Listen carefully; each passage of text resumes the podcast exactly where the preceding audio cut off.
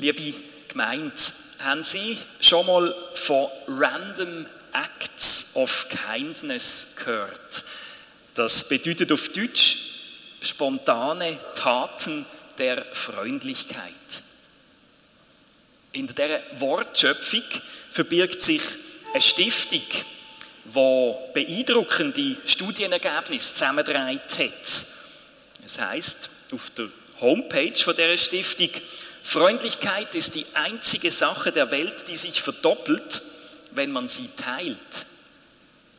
Studien haben gezeigt, dass auch schon nur eine einzige Tat von der Freundlichkeit pro Tag kann sowohl Stress als auch Angst oder Depressionen senken. Bei der gebenden Person wie auch bei der empfangenden Person von dieser Freundlichkeit, von dem Akt von der Freundlichkeit, fließen gewisse Hormone, wo man kann nachweisen kann, dass die fließen in dem Moment. Und zwar bei beiden Personen fließen die gleichen Hormone, nämlich namentlich Serotonin, Endorphin und Oxytocin. Und die Hormone, die machen uns ruhiger, gesünder, glücklicher.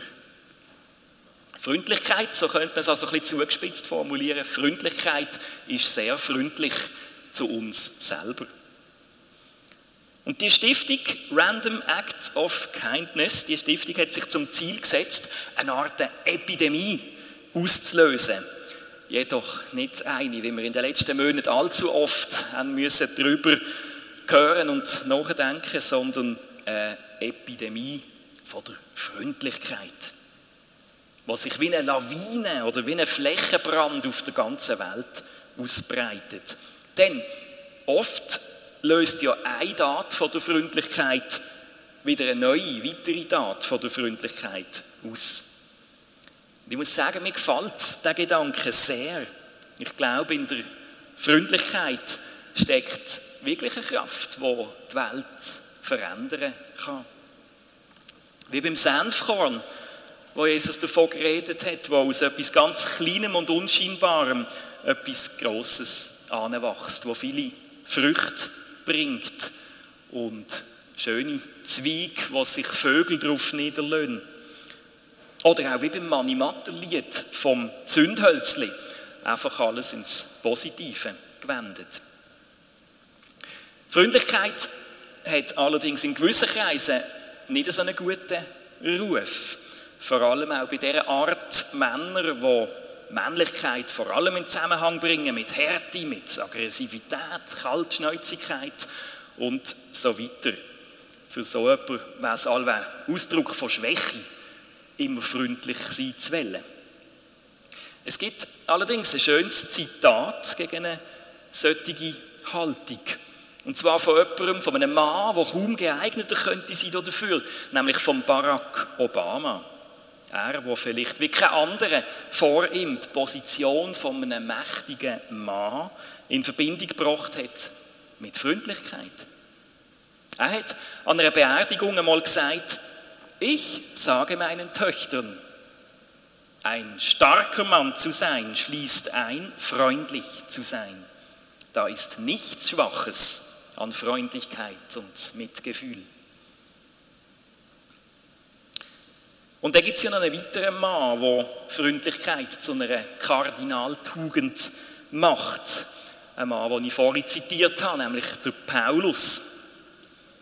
Nebst diesen Wort aus dem Epheserbrief, den ich vorhin gelesen habe, schreibt er zum Beispiel in Kolosser 3,12, so zieht nun an als die Auserwählten Gottes, als die Heiligen und Geliebten, herzliches Erbarmen, Freundlichkeit, Demut, Sanftmut, Geduld. Und im bekannten Hohelied der Liebe in 1. Korinther 13 schreibt er, die Liebe ist langmütig und freundlich.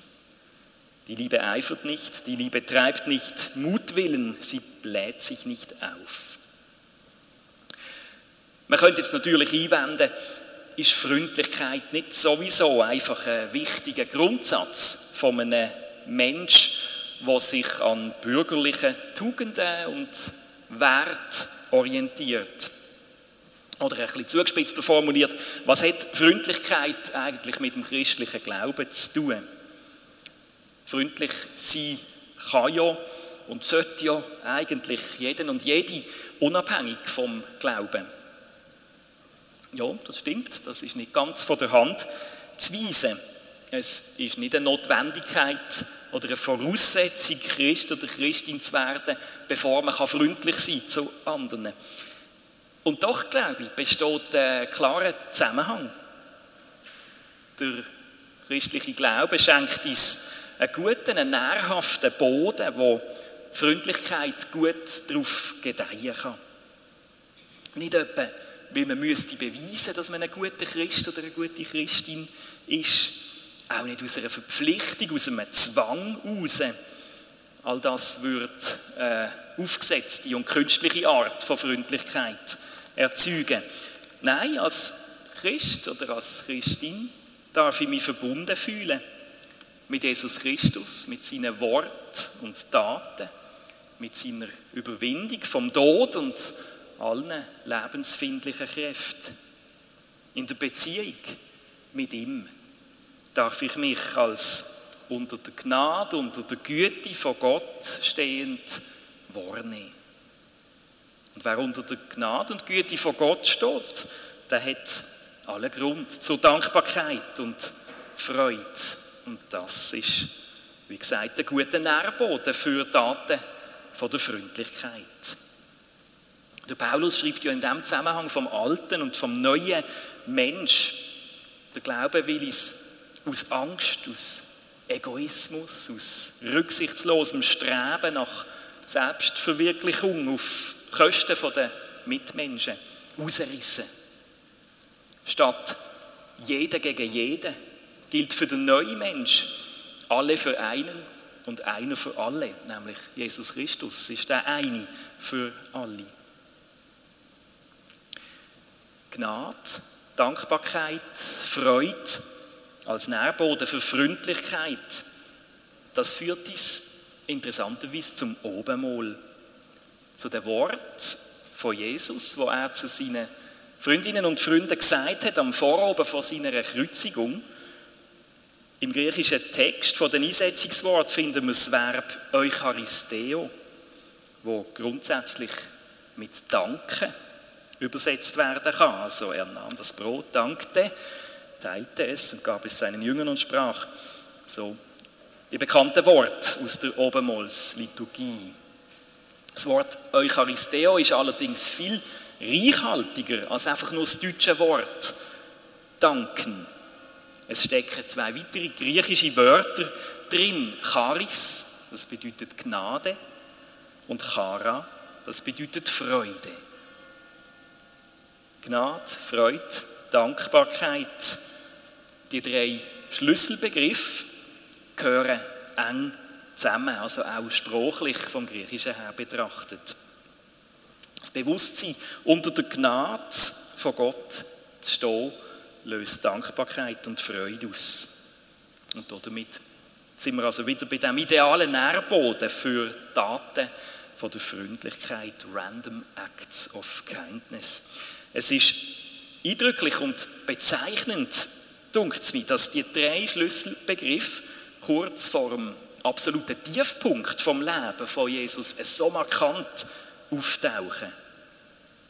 Die Worte, die sind nämlich nicht einfach nur bei schönem Wetter gültig oder dann, wenn wir gerade auf einem rosaroten Wölkchen schweben und effektiv die Freude so richtig in uns drin spüren. Nein, die Worte, die sind wetterfest.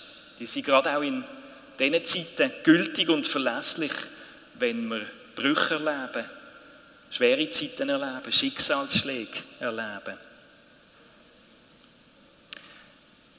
Zwei konkrete Empfehlungen zum Abschluss von dieser Predigt, inspiriert von Random Acts of Kindness. Die erste Empfehlung lautet, lassen wir uns nicht verleiten zum Klagen. Sich beklagen ist ja in der heutigen Zeit fast wie eine Art Volkssport geworden. egal was, wenn, wo oder warum, Menschen finden ständig etwas, wo sie sich lauthals und mit Inbrunst darüber beklagen. Gerade auch Social Media, das Internet verführen uns sehr dazu, einzustimmen in das endlose Lamentieren und Klagen bis hin zu den sogenannten Shitstorms, wo man davon kann lesen kann. Man scheint sich in der heutigen Zeit sehr bewusst zu sein, was für Recht das man hat und tut die Recht entsprechend vehement einfordern und einklagen. Sich beklagen, das lässt sich nachweisen, löst jedoch genau die gegenteilige Wirkung aus, verglichen mit den Taten von der Freundlichkeit. Sich beklagen bewirkt Stress, Depressionen, Angst und auch eine tiefere Lebenserwartung. Auch wenn es manchmal ja durchaus gute Gründe gibt, um sich beklagen und grämen, sich dankbar auf das Positive auszurichten, ist eindeutig gesünder. Eine zweite Empfehlung. Räumen wir hinter uns selber auf. Sei es im öffentlichen Bereich wie auch im privaten Bereich.